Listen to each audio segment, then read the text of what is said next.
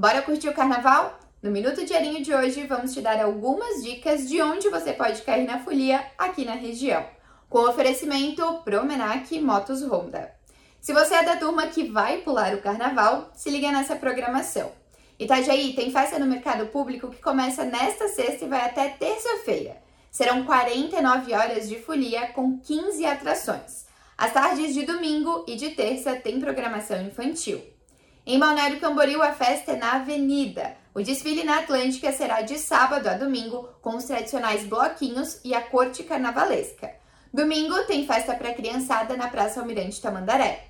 Já em Penha, os bloquinhos e as bandas se apresentam de sexta a domingo.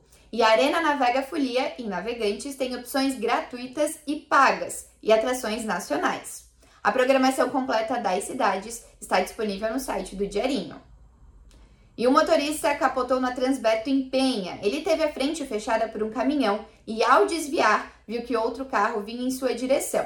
Para não bater nos dois veículos, ele puxou o carro para o canteiro central e capotou.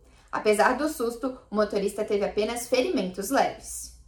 Denunciados por cobrar corridas por fora do aplicativo, ignorar viagens vantajosas e formar um cartel, Motoristas de transporte por aplicativos consideram injustas as acusações de usuários que levaram o Ministério Público a apurar supostas práticas abusivas.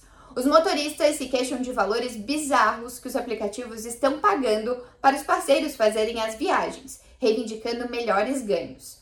Na central de ajuda ao usuário da Uber, a plataforma diz que quando uma viagem termina, seu preço é cobrado automaticamente no método de pagamento selecionado. A empresa ainda frisa que os motoristas não devem pedir aos passageiros pagamento em dinheiro para valores de viagens, pedágios ou extras, sob pena de serem até banidos da plataforma.